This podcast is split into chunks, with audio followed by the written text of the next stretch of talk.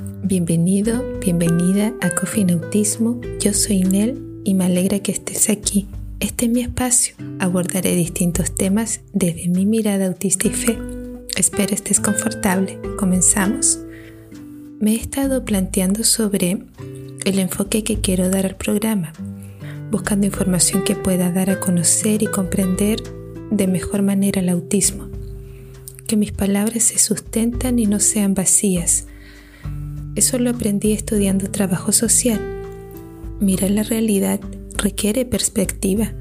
Seguir los pasos de quienes han estudiado, se han profesionalizado en cuanto a distintos temas, saber dónde están y progresar desde ahí, con el propósito de profundizar los contenidos o bien investigar nuevas áreas que no se han indagado.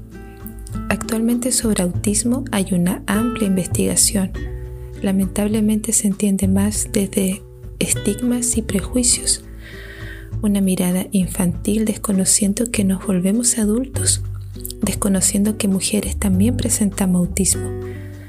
Buscar profesionales que entiendan es toda una odisea.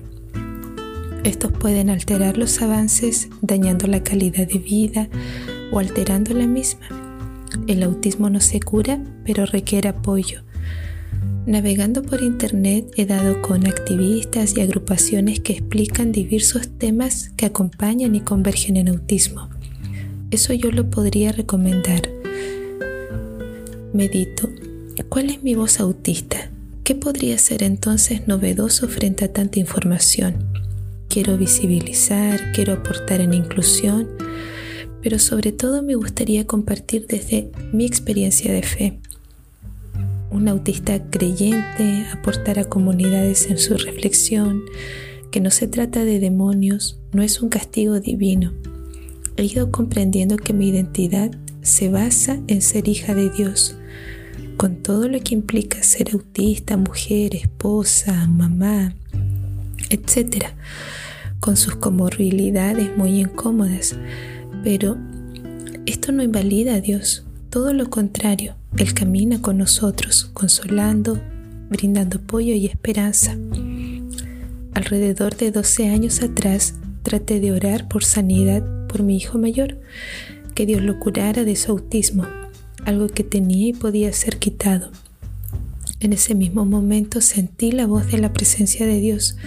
Esa no era la dirección en que debía orar, sino ser fortalecida en el proceso y camino que se estaba abriendo. No todo es color de rosa. Nuestra sociedad avanza lentamente en lo que respecta a inclusión, a lo distinto. Nos asusta a las personas diferentes. Y me aventuro a pronunciar que nuestras comunidades de fe también dan pasos temerosos en cuanto a la inclusión, enfatizando muchas veces lo institucional y la tradición. Me doy cuenta sí que hay apertura en aprender. Pero ¿qué dice Dios? ¿Cómo podemos acoger personas adecuándose a sus necesidades?